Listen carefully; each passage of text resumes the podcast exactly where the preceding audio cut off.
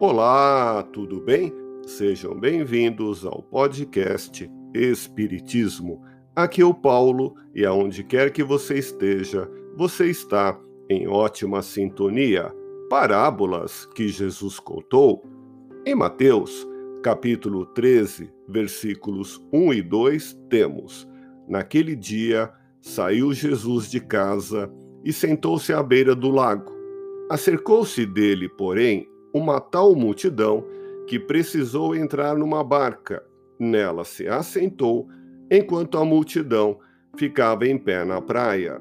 Jesus, quando começou o seu ministério, saiu de Nazaré e fixou-se em Cafarnaum, na região da Galiléia, passando a residir na casa do apóstolo Pedro.